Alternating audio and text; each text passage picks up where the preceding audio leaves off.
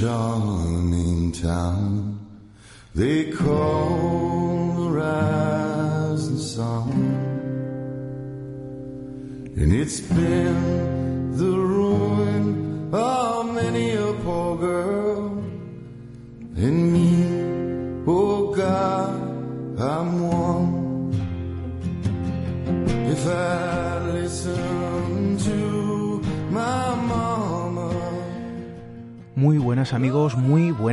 amigas, ¿cómo estáis? Y de nuevo que volvemos a viajar como cada siete días, como cada semana, sin perder la costumbre, por nuevos territorios, por lugares inhóspitos, a través de las historias.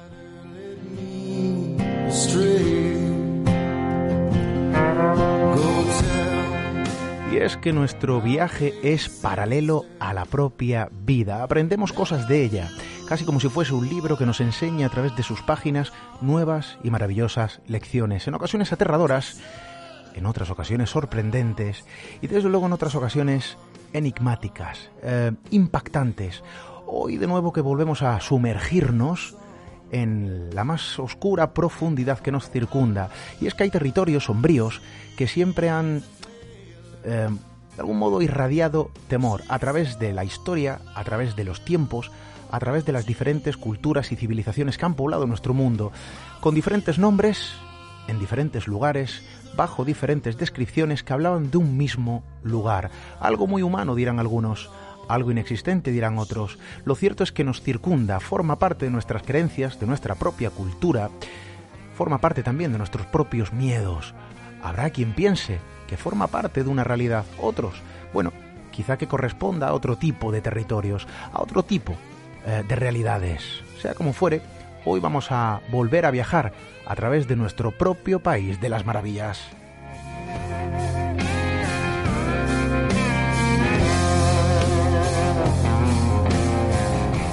Y desde luego también donde vamos a volver a poner nuestra mirada es en todos vuestros comentarios. Gracias por todos los que nos hacéis llegar vuestras palabras. Últimamente están llegando mensajes que son para enmarcarlos, así que volvemos a plasmar nuestras vías de contacto. Nuestro correo electrónico ya lo saben, radio redes sociales tecleando Misterio Red en Instagram, Twitter, Facebook, donde nuestra compañera Diana Herbello ya se encuentra operativa para compartir esa información paralela de todo lo que vamos a aprender esta noche sobre la mesa eh, de este estudio. Y por supuesto también, como siempre, en el formulario de contacto siempre disponible en misteriored.com.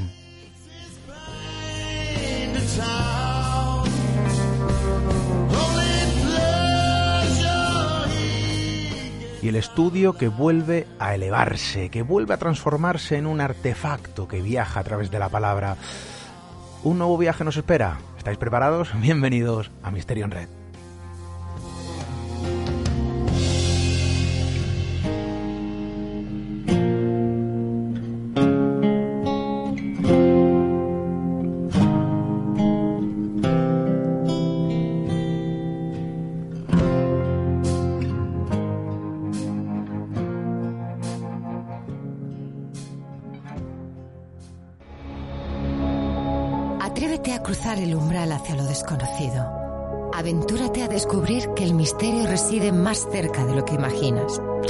La línea de lo imposible.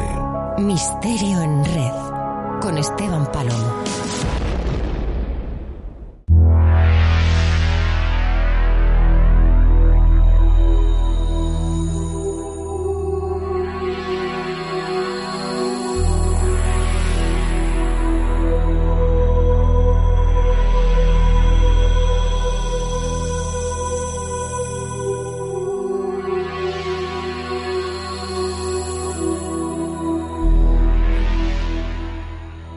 De la historia hemos comprobado cómo lugares, entornos se han transformado en territorios aparentemente mágicos, algunos vinculados a lo espiritual, a lo místico, a lo mítico, algunos vinculados a, vinculados a creencias populares, a productos, quizá algunos, ¿no?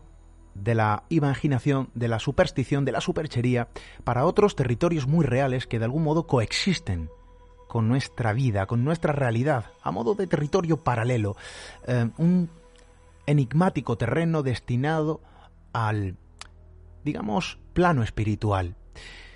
Lejos de todo esto, a través de las diferentes culturas que han poblado nuestro mundo y a través de los distintos tiempos que han pasado por nuestro hogar en el cosmos, hemos aprendido que hay creencias que han formado parte de un todo, creencias sobre, insisto, territorios, y no hablo de una zona enclavada en algún lugar que conforma nuestro mundo, no, no, no, no, hablamos de otro tipo de terrenos,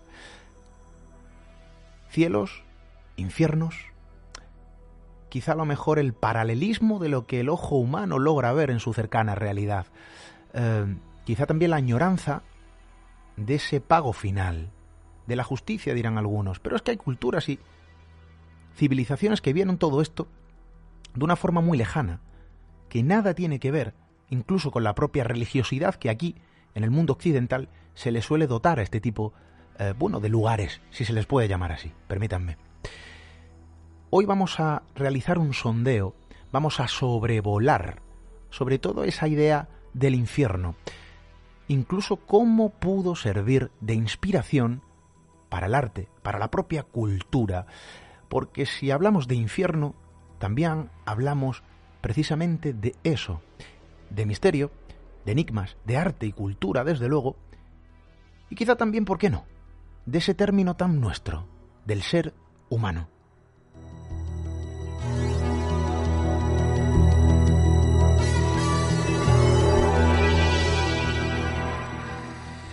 Y para hablar de todo esto, hoy nos acompaña un buen amigo veterano en estos micrófonos, compañero desde luego, y alguien que, no sé si atreverme a decir, ha sondeado, ¿no?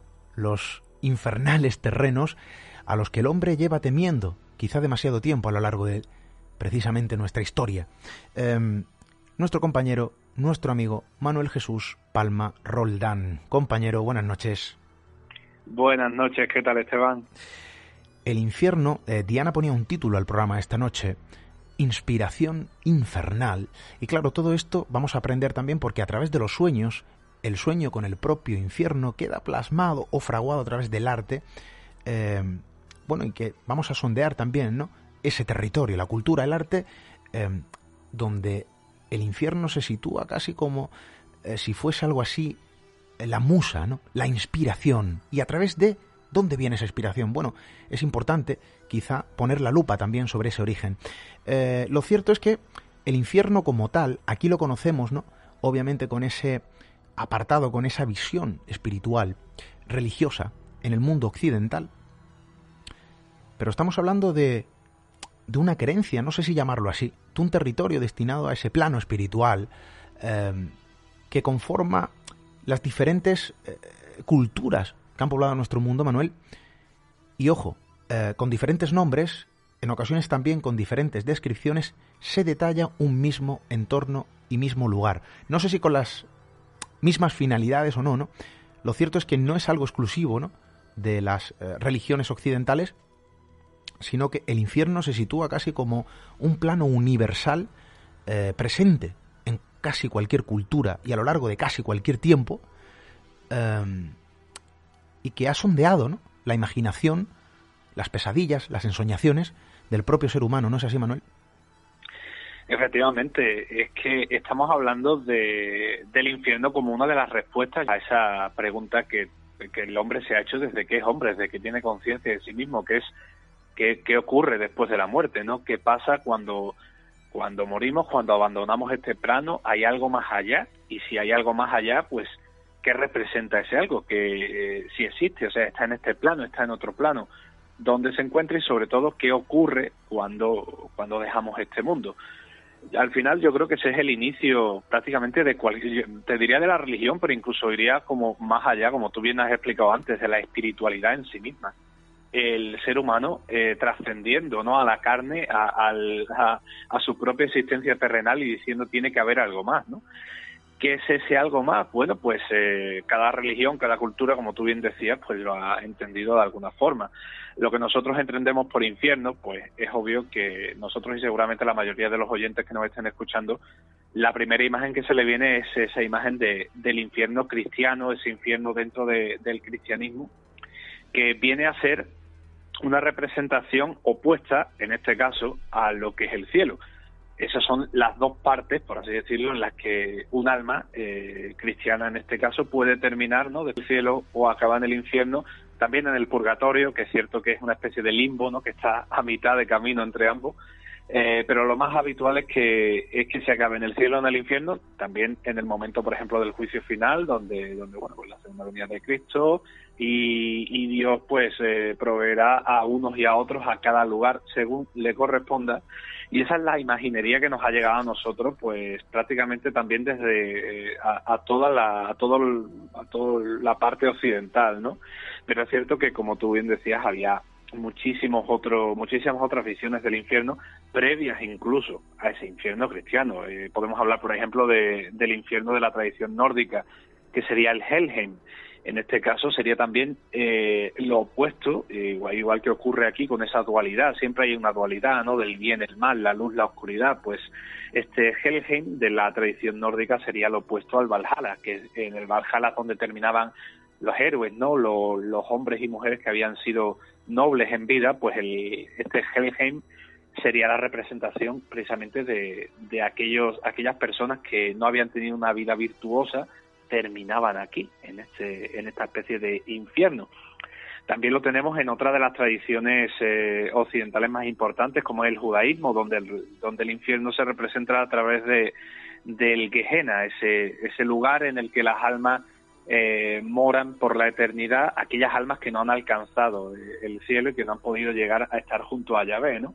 Pero yo creo que la, la influencia más importante, y luego lo vamos a ver seguramente, hablando de inspiraciones infernales, la, la, influencia más grande que se obtiene en el infierno católico, el infierno cristiano, es sin duda la que viene de la, de la Grecia clásica y posteriormente también de la tradición romana, ¿no? de las tradiciones clásicas al final, donde el infierno tiene que ver con el Hades y con el Tártaro, con esa zona donde las donde los pecadores, donde la gente que ha cometido algún tipo de pecado en su vida, eh, el concepto de pecado también es verdad que lo tenemos muy imbricado dentro de la tradición cristiana, pero es cierto que, bueno, que viene de antes. Alguien que ha cometido algún error en su vida, que ha hecho algún mal, ¿no?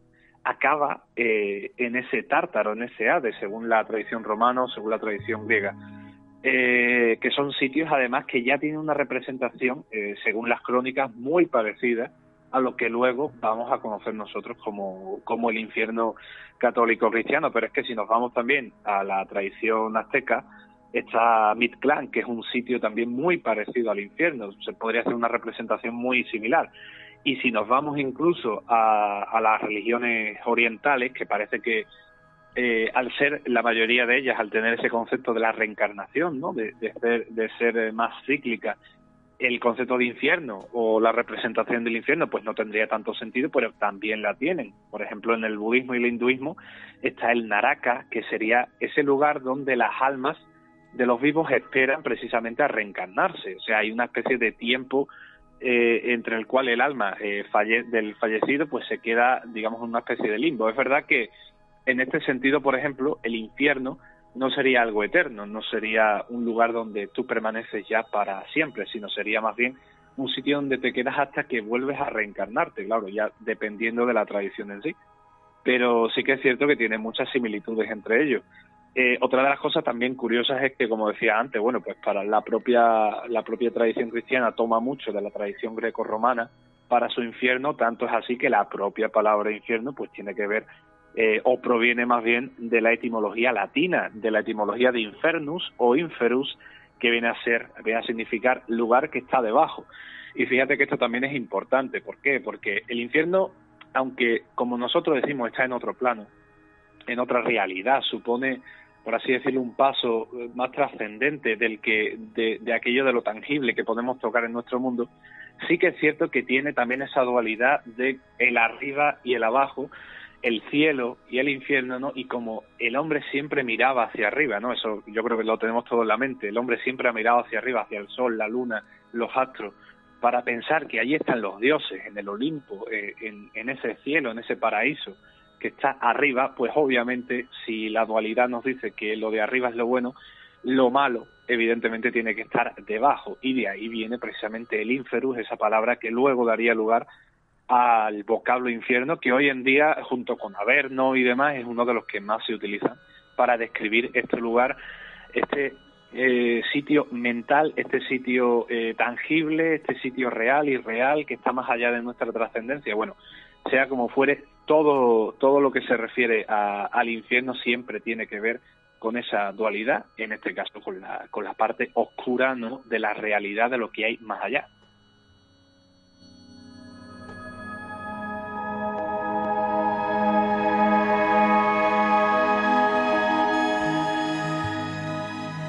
Y hacíamos ese breve recorrido eh, prácticamente mencionando el territorio infernal o el infernal territorio, ¿no? De lo imposible, dirán algunos, de la imaginación, insisto, eh, de las viejas pesadillas.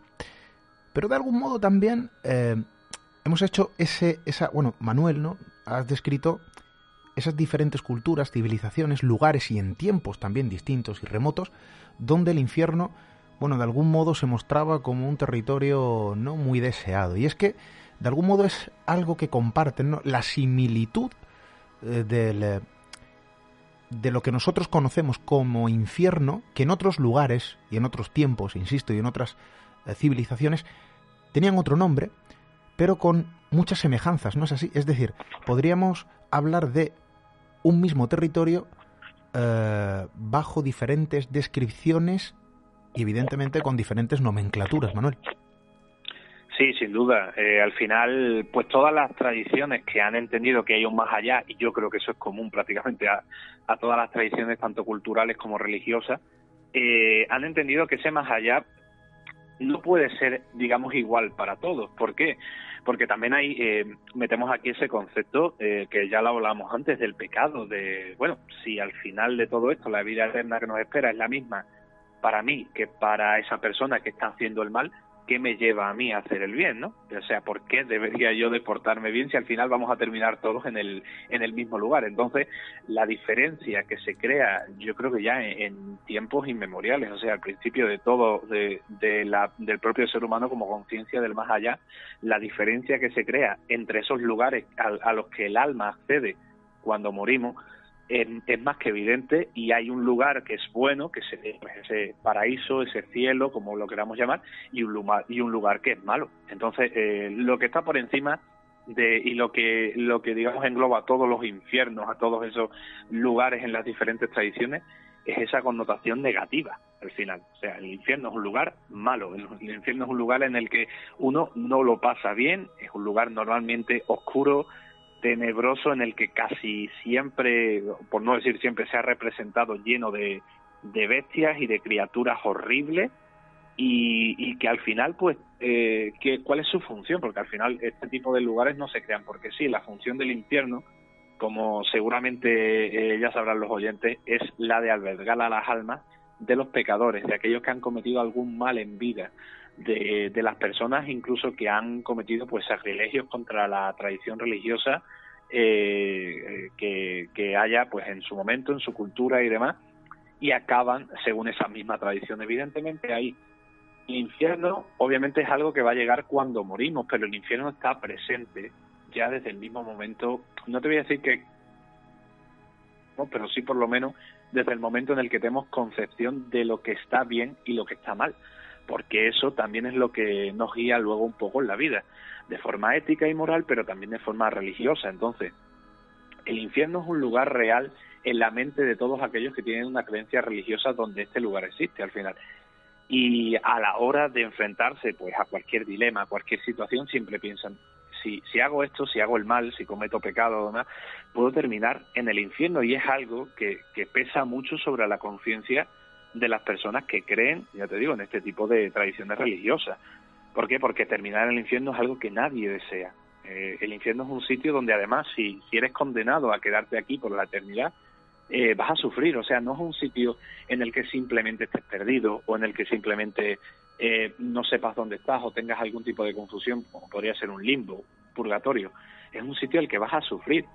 Eh, es un sitio en el que muchas tradiciones pues eh, consideran que, se castiga ¿no? a las almas de los difuntos que llegan aquí y ese castigo por ejemplo pues puede ser eh, puede ser producido o, hecho por así decirlo por, por criaturas que, que tienen mucha importancia en esas tradiciones La más cercana, pues evidentemente es Satanás, ¿no? la que nos toca a nosotros de cerca. Eh, ese ángel caído, que en, su momento se llamó Lucifer cuando estaba justo al lado de Dios y que por, por, por no querer someterse a él, ¿verdad? Según nos cuenta la tradición cristiana, claro, eh, acaba cayendo, en este caso, al infierno, se acaba convirtiendo en el, en el príncipe del, del Averno y es el encargado eh, luego también de martirizar a esas almas que llegan allí, a, este lugar.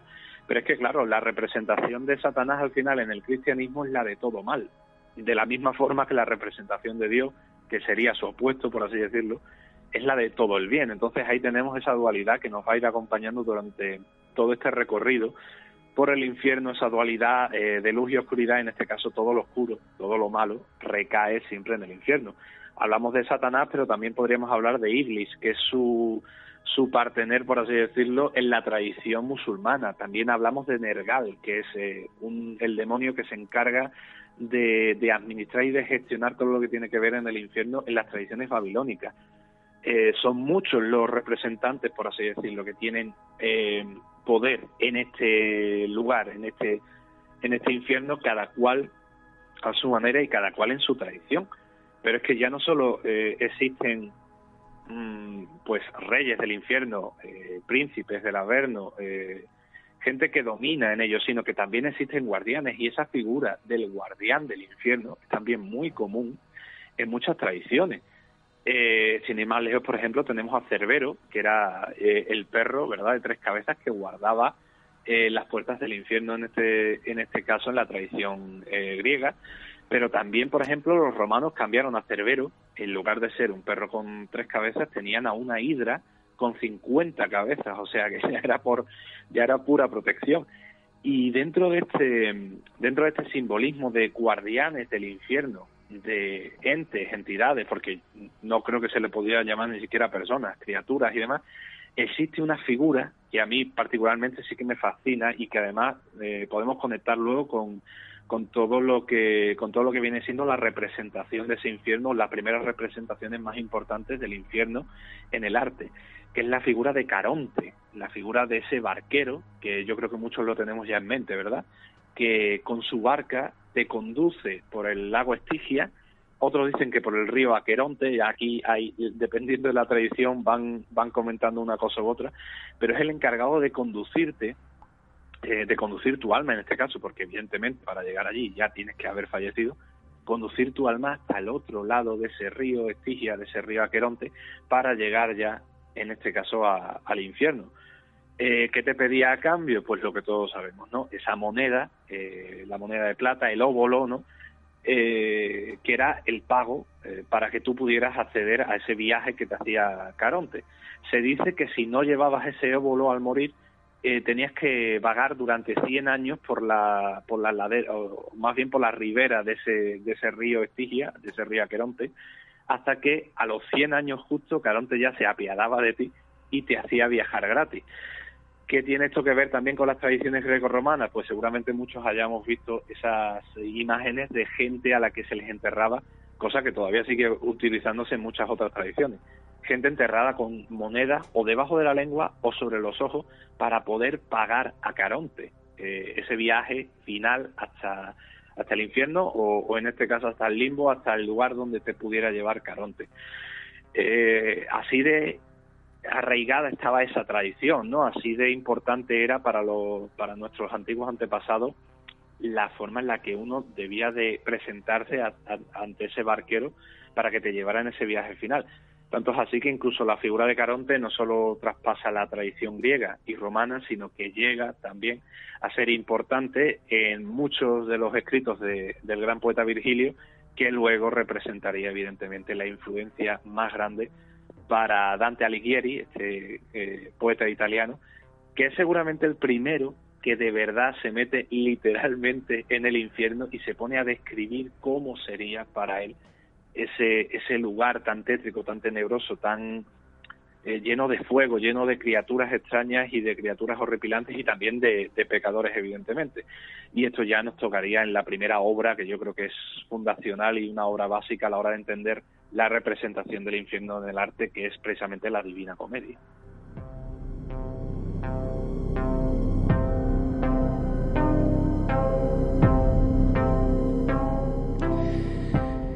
Cuántas cosas se habrán contado de ese territorio infernal.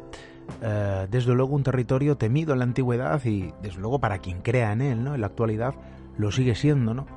Un lugar no deseado, un lugar donde es mejor no terminar. Eh, puede haber determinados conceptos culturales dentro de todo esto, diferentes visiones también muy humanas, insisto, eh, y evidentemente con esta cantidad de elementos circundantes en un lugar tan universal, tan humano, a la vez que eh, lejano ¿no? a nuestra estirpe o a nuestra realidad, vamos a llamarlo mejor de este modo, nos encontramos como naturalmente se transforma en fuente de inspiración en el arte. Ojo, porque lo hemos visto reflejado y lo vamos a contar, ¿eh? en el cine, en la literatura, incluso en el mundo videojueguil, hay videojuegos, ¿no? Donde se representa el infierno. Eh, es un lugar muy marcado y aunque no sea en la actualidad un lugar en el que muchos puedan vertir cierta fe. A lo largo de su existencia, eh, bueno, de algún modo es un territorio eh, que forma parte. También de nuestra cultura y de las culturas que han poblado nuestro mundo a lo largo de los tiempos. ¿Cómo no iba a ser así? que desde luego tenía que ver su propio reflejo en el arte. Y para esto, bueno, has mencionado prácticamente el icono perfecto, ¿no? Eh, cómo se plasma el infierno, eh, cómo se puede describir en el arte, y en este sentido yo creo que Dante Alighieri, bueno, pues casi como pionero infernal, en su divina comedia, bueno, pues lo plasmó prácticamente, ¿no? Casi fraguándolo como si fuese el icono tipo eh, del propio infierno. En este sentido, hablamos también de una obra, una obra que no esconde tampoco, ¿no? Muchos, perdona, pocos eh, misterios.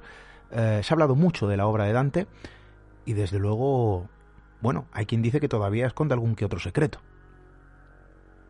Es que fíjate que estamos hablando de, una obra que tiene ya normalmente más de 600 años, que se dice pronto, ¿eh? O sea, Estamos hablando de, principios del siglo XIV, en este caso, eh, XV mejor dicho, perdón.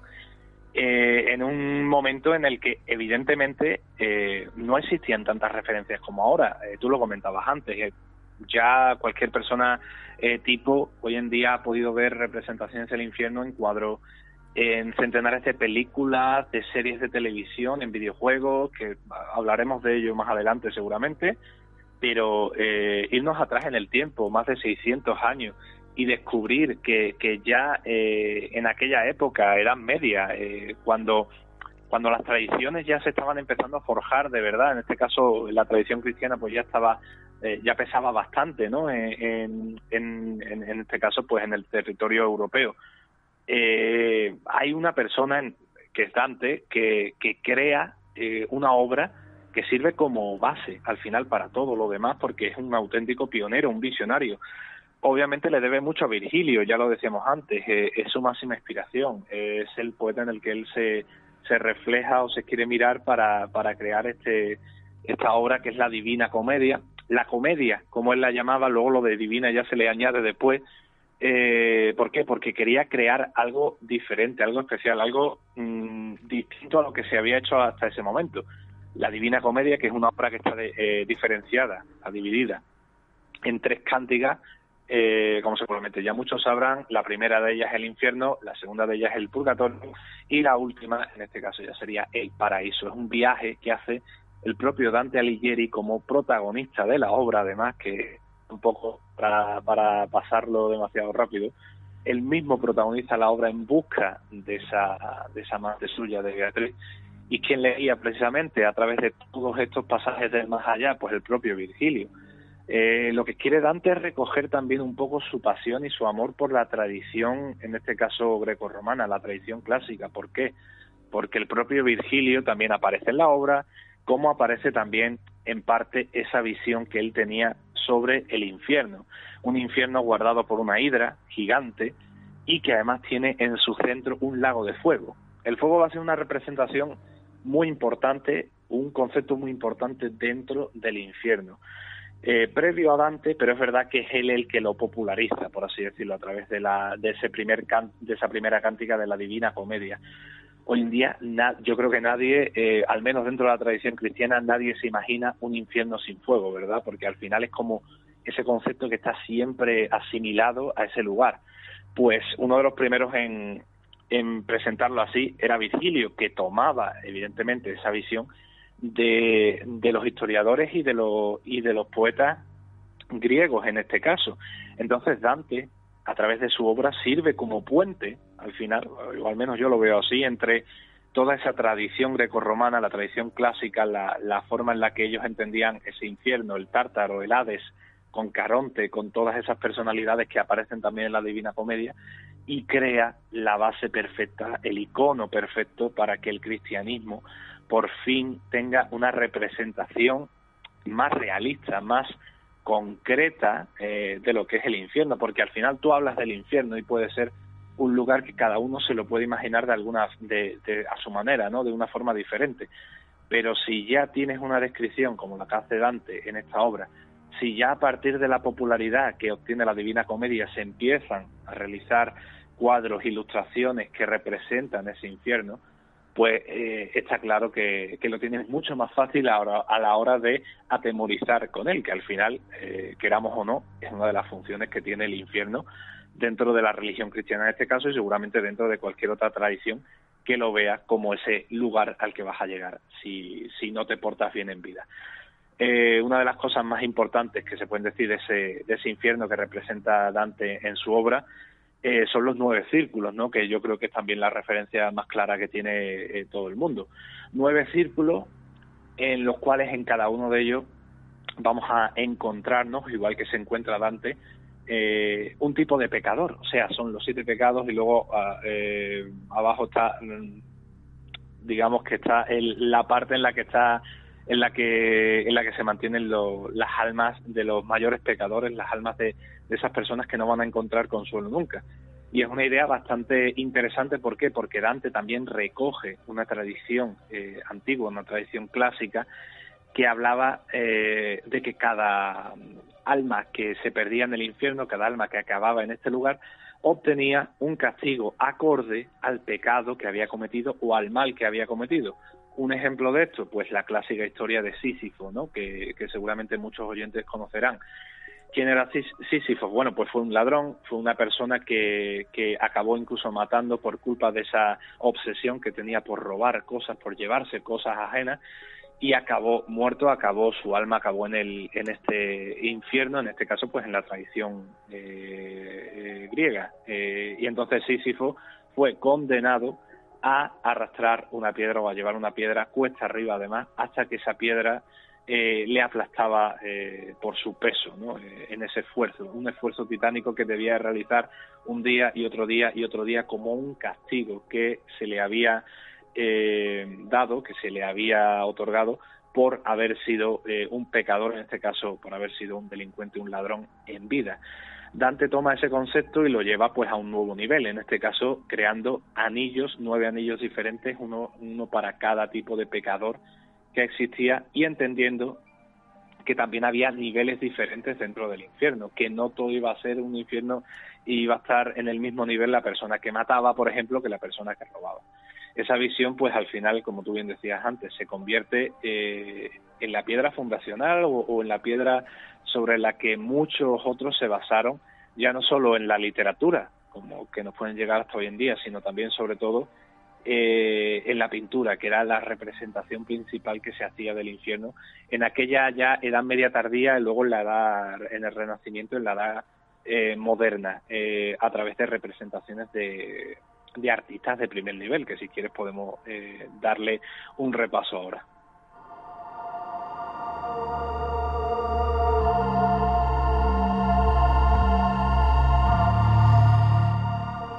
Y es que el infierno se transforma en algún momento en fuente de inspiración para el propio arte. Eh, pinturas a lo largo de todo el mundo por grandes artistas que reflejaron el infierno eh, sobre, bueno, un lienzo en blanco, transformando esa idea en una imagen que generaba cierto impacto. A lo largo de los siglos, a lo largo de las diferentes eh, décadas que han ido concurriendo, bueno, pues de algún modo han continuado, han seguido generación tras generación generando ese impacto visual ante la persona que observa este tipo de pinturas. No hablamos de un cuadro de lo común, no hablamos de un bodegón, no estamos hablando ¿no? de, de un arte común, estamos hablando eh, de algo muy concreto. Se podría decir que incluso Manuel muy exclusivo, eh, pese a que se ha hablado mucho, se ha escrito muchísimo y se ha reflejado ¿no? en el arte, en la propia cultura a lo largo del tiempo, insisto, eh, no estamos hablando de algo muy masivo, es decir, este tipo de obras son muy exclusivas, son muy concretas y tienen, bueno, o desprenden una esencia muy, muy especial, oscura, pero de algún modo también atractiva, ¿no? Genera cierto magnetismo para los que las contemplan. Em, se podría decir que podríamos elaborar una lista eh, de artistas, no sé si reducida o extensa, eh, de artistas y de obras que reflejan el infierno eh, de un modo muy gráfico, con ciertas similitudes, y que desprende ese mismo magnetismo, ¿no? Entre miedo, rechazo, atracción, algo se genera cuando se contemplan este tipo de obras. ¿No es así, Manuel? Efectivamente, sí. Al final yo creo que esto es como, como suelen decir también muchos los actores, ¿no? Lo de está bien representar el papel de héroe, pero el papel de villano, el papel de persona que también tiene ese lado oscuro, también es muy interesante. Y es que al final, queramos o no, todos tenemos esa dualidad dentro, eh, el lado bueno, el lado malo, la luz, la oscuridad. Y es cierto que, bueno, se venían representando, se venían realizando muchísimas representaciones eh, ya ciñéndonos un poco a nuestra tradición occidental, ¿vale? Eh, muchísimas eh, representaciones del cielo, ¿no? De, Dios, de, incluso de la vida eh, de Jesucristo a lo largo de los años, pero no tantas del infierno. Era como, es lo que tú decías, era como algo mucho menos, mm, menos popular, por así decirlo. ¿Qué ocurre? Bueno, que llega seguramente Dante, eh, pone de moda ese infierno eh, a través de la Divina Comedia y a partir de ahí pues es cierto que muchos artistas, sobre todo ya siglo XV, siglo XVI, sí que se empiezan a prever a representar ese infierno y además lo hacen de una manera que tienen, eh, tienen ciertas cosas en común entre ellos, como por ejemplo son infiernos muy barrocos en el sentido de que hay muchas figuras representadas, eh, de que siempre hay esos tonos oscuros y hay eh, esos conceptos, esos, bueno, pues esos, puntos también en común, como por ejemplo la representación del fuego, como la representación de, criaturas extrañas y, horripilantes, demonios, ese tipo de, criaturas salvajes que eh, prácticamente aparecen en todas estas obras, porque es una visión que tenemos ya tan clara, y, te estoy hablando ya del siglo XV, o sea, no, estamos hablando de, antes de ayer, es una visión que se mantiene tan clara casi desde su inicio, o, más bien desde que Dante pone eh, de moda, ya te digo, por así decirlo, ese infierno, que al final todos la toman como una referencia y todos la acaban representando de esa manera. Eh, yo creo que una de las obras más importantes y más populares que tienen esa representación del infierno es El Jardín de las Delicias, del Bosco, que funciona precisamente también igual que lo de Dante como un tríptico. Tú tienes en la parte izquierda, en la tablilla de la izquierda tienes el paraíso, tú tienes en la tablilla central, eh, tienes el mundo tal y como es, ¿no? Actualmente, y en la tablilla de la derecha eh, tienes ese marco donde se encuadra el infierno, que es una auténtica maravilla eh, pero también es de una belleza aterradora, sin duda alguna. Eh, los oyentes pueden eh, buscar ahora mismo por internet, hay reproducciones magníficas al detalle de esa obra del Bosco, que además está expuesta, como muchos saben, en el Museo del Prado, y que yo recomiendo muchísimo ir a verla en directo y quedarse allí embobado, como me quedé yo en su momento durante un buen rato delante de, para captar todos los detalles que el Bosco metió en esa obra y a mí me sigue pareciendo que la parte del infierno es la más fascinante de todas, porque tiene esa oscuridad, es la más diferente, obviamente, de las tres, y tiene esa oscuridad inherente que, que te debería causar rechazo, lo que tú dices, pero ya al final lo que te provoca es una atracción que no sabes ni siquiera de dónde viene, pero que no puedes apartar los ojos de esa, de esa parte. Eh, estamos hablando de esa obra del Bosco que es muy popular, pero tampoco se queda atrás, por ejemplo, la representación que hizo en su momento Sandro Botticelli del propio infierno de Dante, creando un mapa que hoy en día se puede encontrar en muchísimas eh, webs, eh, páginas de internet, pero también en ediciones ilustradas de la, de la propia Divina Comedia. Y es que Botticelli eh, creó esa representación que es literalmente un mapa en el que en el que se ven todos los anillos del infierno de Dante representados apenas décadas después de que la Divina Comedia se apareciera editada. Entonces estamos hablando de una de las primeras representaciones que se hace tomando como ejemplo ya directamente la obra de Dante. No fue el único Botticelli el que tomó de ejemplo la propia Divina Comedia, porque también luego tenemos las obras de Delacroix o de Gustavo Doré, en este caso ya en épocas más recientes, siglo XVIII, siglo XIX. Eh, pero son representaciones que en realidad tienen mucho que ver con el Bosco, que tienen mucho que ver también con ese juicio final de Varesi, por ejemplo, que es otra de esas obras en las que se representa el infierno como un lugar en el que desde luego tú no vas a querer estar tal cual lo ves ahí representado porque es algo, eh, como ya decía antes, horripilante. Es un sitio de, en el que, por ejemplo, las formas humanas siempre aparecen como tanto mortificadas por un lado, eh, recibiendo castigos a través de los demonios y demás, pero también como deformes, o sea, hay algo dentro de ese, de ese infierno en el que parece que no permite que la, belleza humana trascienda ¿no? a ese otro mundo. Y es como si se quedara aquí. Y bueno, podemos seguir hablando, pues, ¿qué te digo yo? Por ejemplo, de William Blake, uno de esos eh, míticos, tanto poeta en su momento también como luego también pintor maldito, ¿no? Que, ya también tuvo que ver muchísimo con la visión, no solo de lo infernal, sino también con la visión de, del diablo en sí, de Satanás, eh, como lo entendía, eh, en, este caso como lo entendieron los románticos, que era una figura ya no solo que representaba el mal, sino que representaba cierta libertad. ¿Cómo representa ahora William Blake el lugar en el que ese Satanás, que él no lo ve de tan mala manera, cómo representa ese infierno? Pues lo representa también siguiendo mucho las influencias del bosco, un lugar oscuro, pero también de una belleza que cautiva en cierta manera y tampoco nos podemos olvidar, pues no sé, de, Peter Wyss y, esas representaciones de, eh, del infierno expuestas, por ejemplo, en el Escorial, que ahora también han estado en el Plado hace muy poco, o del propio Salvador Dalí, que yo creo que es uno de los genios más grandes que ha dado eh, nuestro país en la pintura en el último siglo, y que también a su manera surrealista, a su manera casi onírica, ¿no? Porque también podemos hablar de ese tema, de cómo los sueños también han inspirado eh, esa visión del infierno, eh, Salvador Dalí representaba directamente también algunas de las cánticas, algunos de los cantos que, llevaba a cabo Dante Alighieri en su Divina Comedia. Y por terminar, pues también un poco referirnos a la, a la escultura, porque también ha habido referencias esculturales al, infierno en muchas iglesias, por ejemplo, la simbología de las catedrales, de las iglesias, de los templos, pero una de las más importantes pues es obviamente la, la obra Las representaciones del infierno de, eh, de Auguste Rodin, eh, que seguramente uno de los que mejor ha sabido llevar a piedra eh, esas representaciones como que el infierno cobra vida, ¿no? Más allá de los cuadros, más allá de las dos dimensiones, en este caso en piedra, a través de Rodin.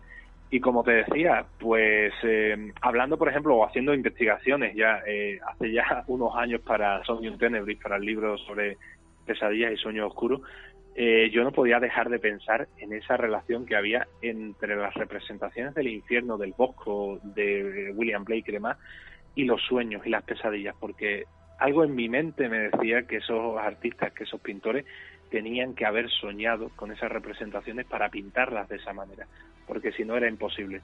Entonces el infierno también puede ser una parte de nuestros sueños, en este caso una parte oscura.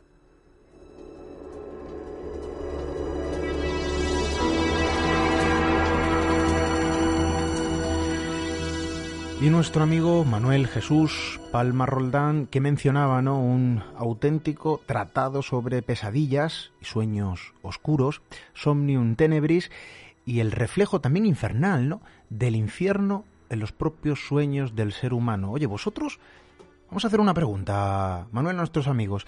¿Alguien de vosotros, alguien de nuestros amigos habrá soñado ¿no? alguna vez eh, con el infierno?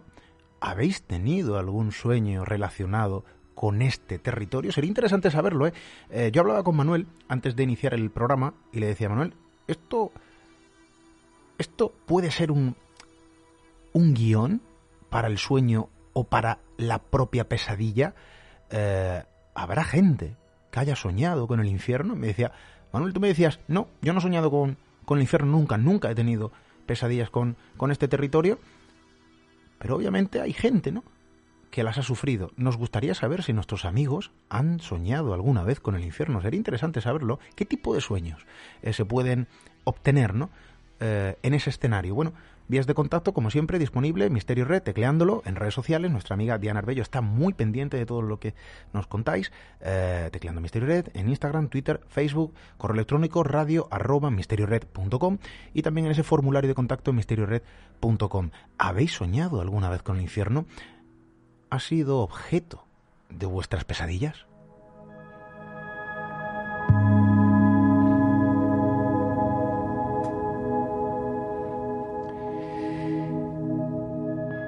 Y lo que está claro es que el infierno ha sido objeto de otro tipo de escenarios. Eh, lo decíamos hace unos minutos. Películas, eh, libros, eh, videojuegos, ojo, se han transformado ¿no? o han fraguado el escenario infernal de este territorio alejado, ¿no? aparentemente, de nuestra realidad. Mi percepción es otra, Manuel, y yo creo que al final es una opinión compartida también con muchos de nuestros amigos, ¿no? Eh, que puede haber peor en ocasiones, ¿no? que el propio infierno que desata el ser humano en determinados momentos y en determinados eh, lugares. Em, el infierno en los videojuegos, en el cine, el, en la literatura, oye, eh, es un escenario, ¿no? Que se ha generado a través de este tipo también de territorios y que de algún modo ha servido de iconográfico, ¿no? Para mostrarnos, bueno, pues los confines del Avernos, eh, Manuel. Sí, imagínate que al final, bueno, la literatura nos llega, eh, nos llegan también las obras de los pintores, de los escultores incluso, pero yo creo que al final el cine, la televisión y, y últimamente también los videojuegos son los verdaderos medios de masas que, que consiguen colarnos incluso esas imágenes, esa, esa iconografía, ¿no? Al final, eh, a, la, a la cultura popular, a cualquier persona en el mundo, porque habrá quien haya visto en directo el, el Jardín de las Delicias del Bosco y habrá quien no, pero seguramente todo el mundo haya visto una serie, una película donde aparezca esa visión del infierno Incluso si nos vamos a lo más típico que puede ser, que te digo yo, eh, Los Simpsons, por ejemplo, dentro de la animación, o South Park incluso, que son series que, que han mostrado la versión, además que son, en este caso, fíjate, dos comedias, que, que bueno, que, que sí, que son eh, para, para, para tomárselo a risa y demás, pero al final tienen una iconografía muy clásica, pero muy potente a la vez, que se cuela ya en nuestras cabezas y nos dice, oye, el infierno es de esta manera. ¿Qué tiene el infierno? Pues eh, esos lagos de fuego, eh, esos demonios ¿no? que pululan por ahí, que son los que nos obligan a, a, cumplir esos castigos a los que se nos han encomendado por pecar en, el, nuestra vida o, por hacer el mal en nuestra vida. ¿Y qué más? Pues cualquier tipo de lugar oscuro, cualquier tipo de lugar tenebroso se puede representar eh, como el infierno también en este sentido. Entonces, yo creo que han sido eh, el cine y las series los, los, principales medios a través de los cuales nos llegan estas, eh, estas influencias, esta iconografía, que obviamente también hunde sus raíces en todo lo que venimos hablando de antes, desde la, desde la Divina Comedia de Dante hasta las representaciones del Bosco, de Baresi, de Botticelli, de cualquiera de estos grandes artistas eh, por hacer un poco una semblanza de este tipo de, de este tipo de películas, por ejemplo, que, parten o que tienen, que se, que se inmiscuyen dentro de ese infierno, dentro de esa visión. Encontramos, mm, como te decía antes, también muchas comedias. Eh, se me viene a la mente Little Nicky, que es una película seguramente muy denostada por muchos, pero que tiene, eh, que prácticamente en su totalidad ocurre dentro del infierno eh, series como South Park, eh, películas como Desmontando a Harry, de, del gran Woody Allen, en las cuales él mismo baja al infierno en un momento dado y tiene esa visión propia del infierno, muy, icono, muy iconográfica, siguiendo el infierno católico, aunque él precisamente sea judío, mira por dónde, pero es cierto que la, la tiene esa visión personal del infierno donde, donde bueno, donde hay mucha burocracia, donde donde no hay lugar para el placer y solo hay lugar para el dolor, la tristeza, el castigo. Dependiendo de cada persona, pues el castigo ese será de una manera o de otra. Nos podemos referir también a películas como eh, Más allá de los sueños, eh, ese clásico de protagonizado por Robin Williams, donde eh, eh, bueno, pues Robin Williams haciendo el protagonista moría y tenía que llegar precisamente a través de, de las representaciones que, que su mujer previamente había creado en sueños sobre el cielo y el infierno, que es que aquí se puede imbricar absolutamente todo, tenía que llegar a ese lugar donde, donde ella le podía esperar en este caso, y tenía que pasar antes de eso por, por el infierno, como si fuera también una especie de Dante eh, moderno. Eh, Hellraiser, que es un clásico del terror, primero en la literatura, a través del relato de Cliff Parker eh, y después precisamente el propio Cliff Parker haciendo su, su adaptación al cine, es un infierno que, que, yo creo que es de los más terroríficos que se han representado alguna vez en la gran pantalla, porque además tenemos esos cenobitas, ¿no? esos demonios que parecen venir de otro plano, no se sabe muy bien si son alienígenas, si es que vienen, son seres de otra dimensión, pero desde luego son el ejemplo perfecto de lo que uno entendería por por lugar donde se te castiga eternamente, ese infierno de Hellraiser. Eh, y luego, por ejemplo, también tenemos en las series, últimamente además ha habido muchas series que han, han tenido su propia visión infernal, desde The Good Place, que es una comedia muy interesante que yo también recomiendo mucho porque tiene una visión del infierno muy concreta y muy especial, hasta Lucifer, que sigue todavía en boga, creo que terminando ya su última temporada, y sobre todo la, la serie de Sabrina que, que lanzó Netflix hace unos años y que también ha tomado muchísimo, además de una manera sorprendente, además, ¿eh? muchísima de la iconografía, ya no solo infernal, sino también incluso satánica, ocultista, para plantarla y plasmarla en la pequeña pantalla en este caso. Eh, de una manera también muy concreta y, aludiendo pues a esos infiernos, a esas criaturas infernales que normalmente aparecen. Bueno, pues, sin ir más lejos, la propia Sabrina, la protagonista de la serie, acaba siendo la gobernanta, la reina del infierno en esta serie.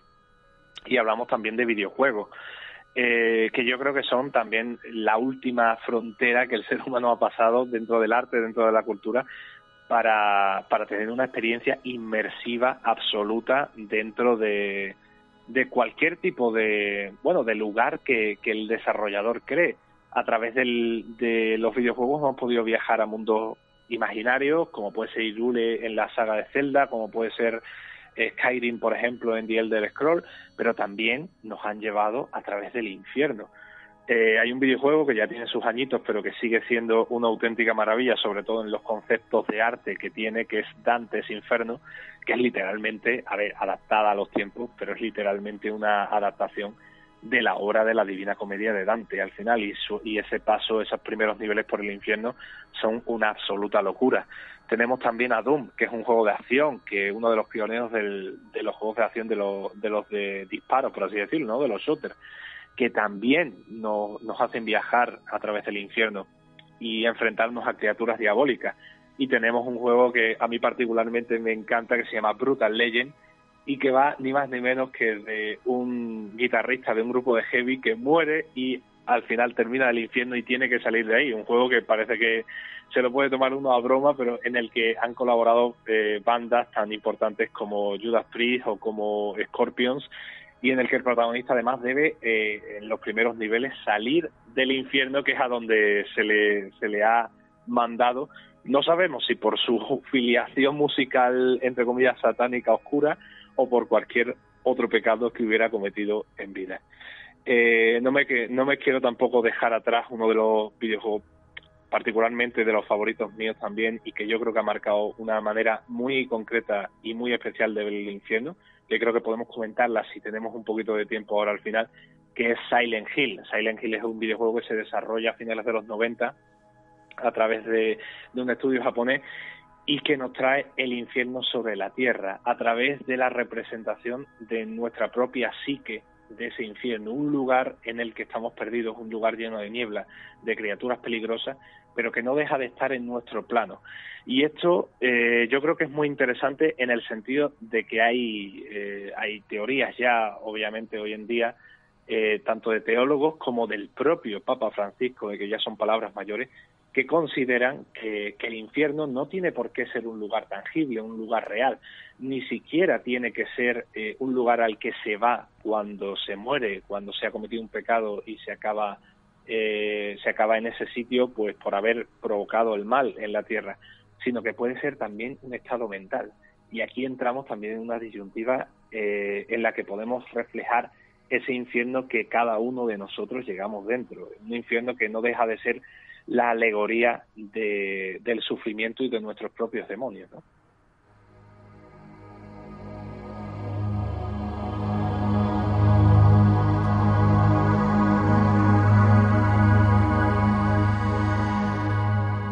Y claro, es que uno imagina, eh, bueno, el infierno cuando se escucha este término en primera instancia casi como un lugar, bueno, que no corresponde a nuestro mundo, eh, algo situado quizá eh, como término próximo bajo nuestros pies, algo que no pertenece a la realidad aparentemente o fácilmente perceptible, algo que no pertenece siquiera ¿no? a la propia realidad.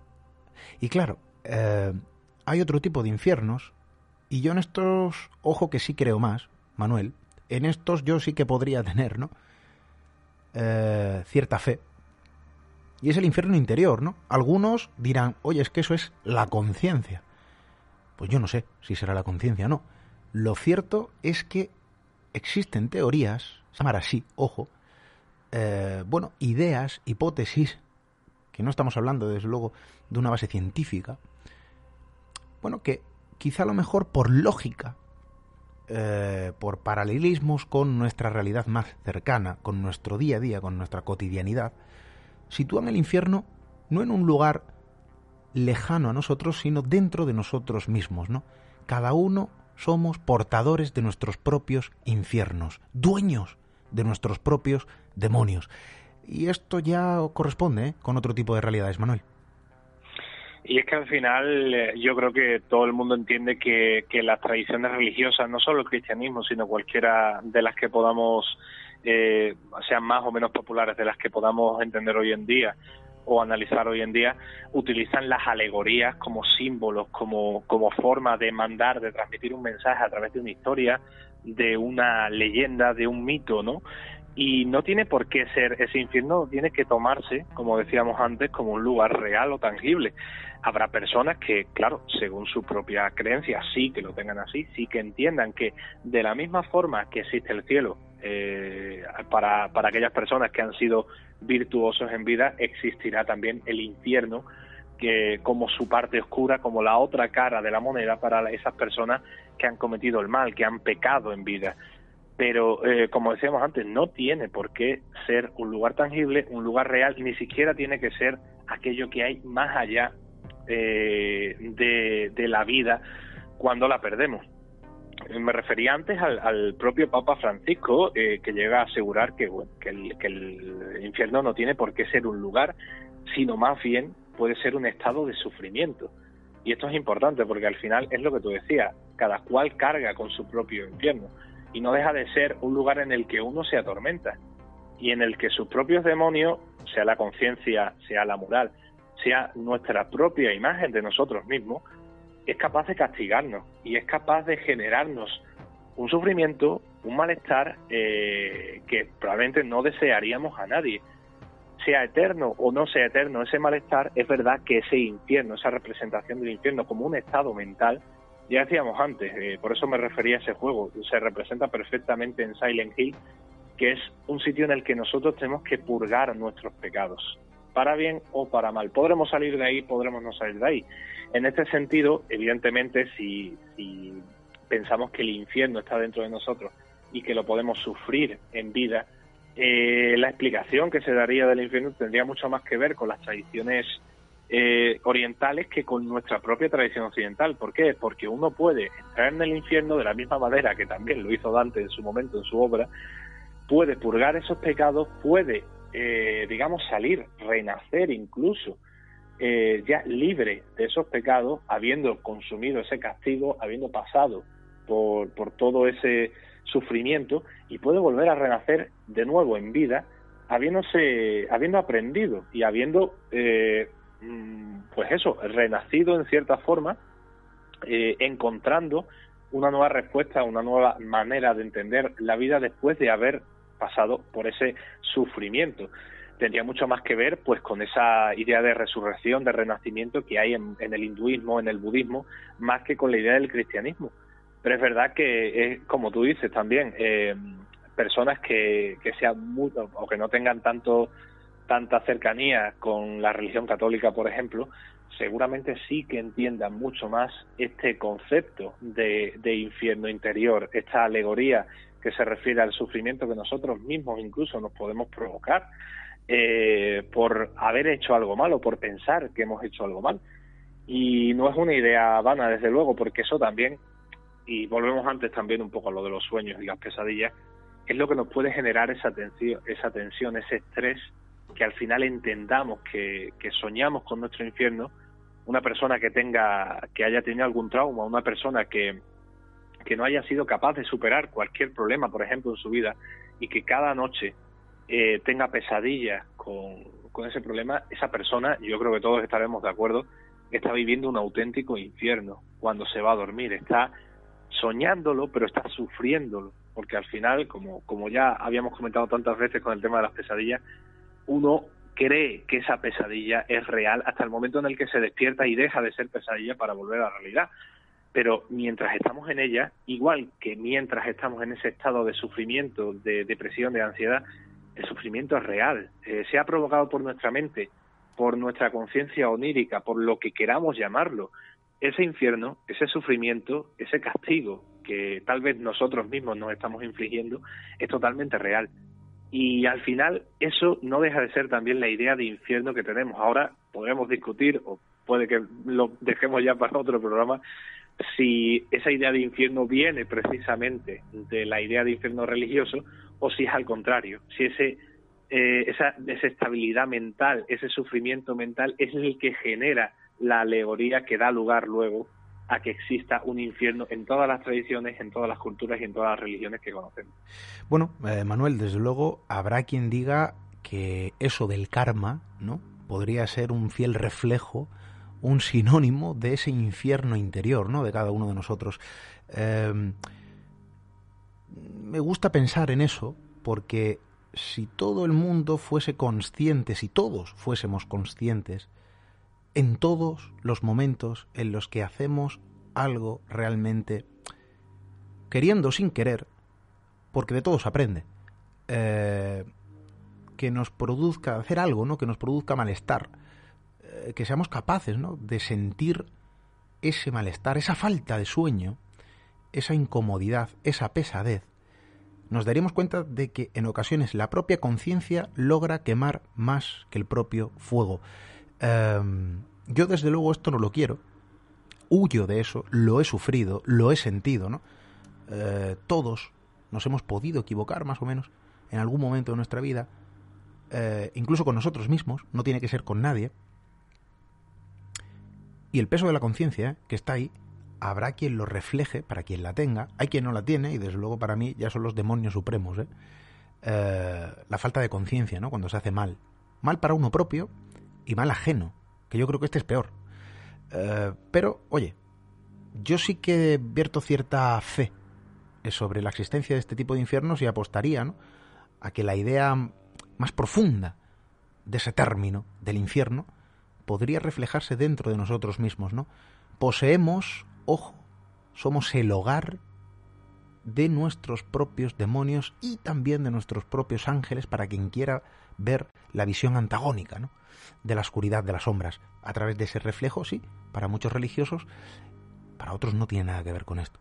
Em, el tiempo se nos acaba, creo que hemos, hemos, hemos realizado un trayecto, un viaje a través de las diferentes visiones del infierno, eh, a través de la historia y de las diferentes culturas, a modo de resumen, porque el tiempo que tenemos es muy limitado, pero de algún modo hemos aprendido que territorios tan lejanos, en primera instancia, pero tan cercanos a nuestra estirpe, a nuestra especie, eh, de una forma tan universal y global y permanente en el tiempo, bueno, de algún modo ha despertado también sus propios misterios y de algún modo ha servido de inspiración para no pocas personas.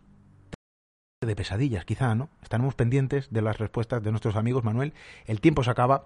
Mil gracias por acompañarnos, por ser guía, ¿no? En este viaje infernal hasta las puertas o los confines eh, mejor dicho, del Averno, eh, ha sido interesante. De todo se puede aprender, incluso del, del infierno, Manuel.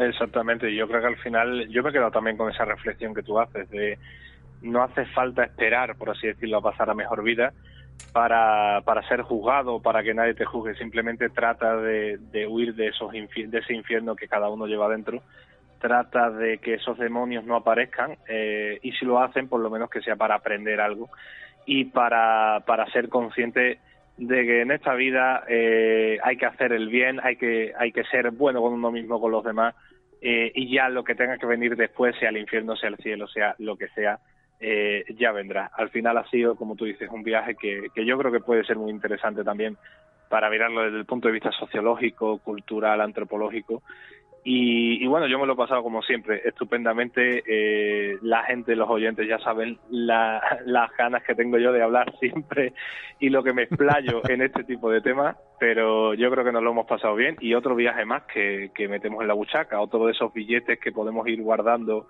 de tantos que hemos hecho durante esta temporada, que yo creo que no va a ser el último. Y lo que nos queda, ¿eh? que no es poco, os lo puedo asegurar. Manuel, muchísimas gracias, un abrazo. Un abrazo, Esteban.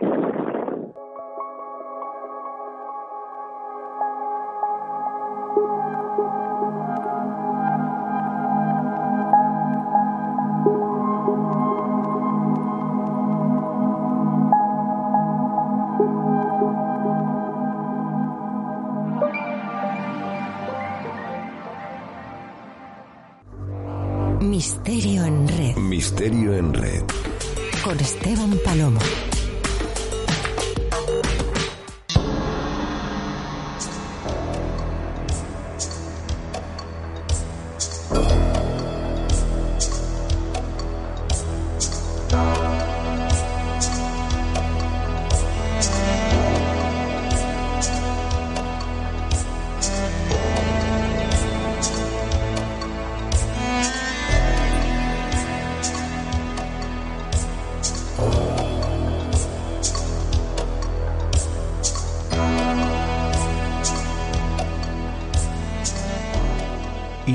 Infierno interior. Yo no sé qué opinan ustedes, desde luego abogo por la existencia de, este y desde luego espero que exista y que sea el único infierno, ¿no? Creo que es el más poderoso y el que realmente puede sernos útil, porque nos permite reiniciarnos, nos permite reciclar aquello que no hacemos bien, aquello que nos hace sentir mal, eh, bajo el peso de la conciencia.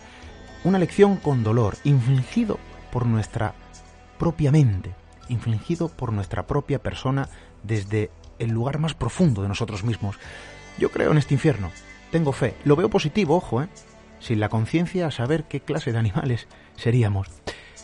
Y la realidad de todo esto es que para infierno, en ocasiones para poder verlo de forma gráfica, no sé qué opinan ustedes, esto de ver un cuadro está muy bien. Esto de ver una escultura que refleja el infierno está muy bien. Escultura, hay mensajes que podemos extraer. Eh, pero de algún modo, para visualizar el infierno más cercano, para abrir esa ventana al Averno, en ocasiones no hace falta viajar muy lejos ¿eh? de nuestro propio entorno más cercano. En ocasiones basta con ver las noticias en el mediodía, por la noche, el telediario. Es una ventana al infierno, ¿eh? ojo, es una ventana al infierno. Un infierno injusto, porque ese infierno cercano no el de nuestro interior, que en ocasiones nos hace bien porque nos enseña cosas cuando algo nos hace mal, cuando sentimos que nos hemos equivocado con nosotros mismos o con alguien. Ese infierno es positivo, es justo, es justo. Pero hay otro infierno injusto. Es aquel que se desata sobre, bueno, personas que desde luego no se lo merecen. Y esto se puede ver también reflejado en titulares, en la prensa, en los telediarios.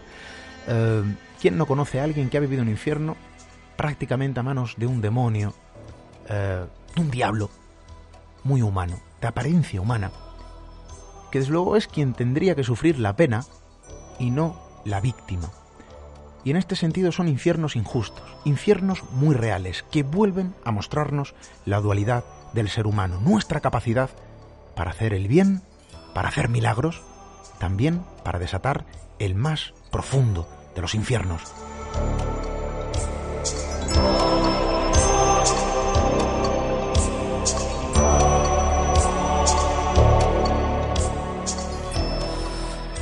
Confío en la conciencia.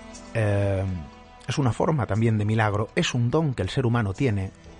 Gracias a ella, estoy seguro, somos una mejor sociedad. Todavía tenemos que mejorar muchísimo. Mientras tanto, nosotros nos limitaremos, y creo que no es poco, a contar historias, a abrir ventanas hacia lugares mejores, en ocasiones sombríos también, pero con la intención siempre positiva de aprender, de crecer, de descubrir, de evolucionar de continuar nuestro eterno camino hacia la humanización. Hasta dentro de siete días, amigos.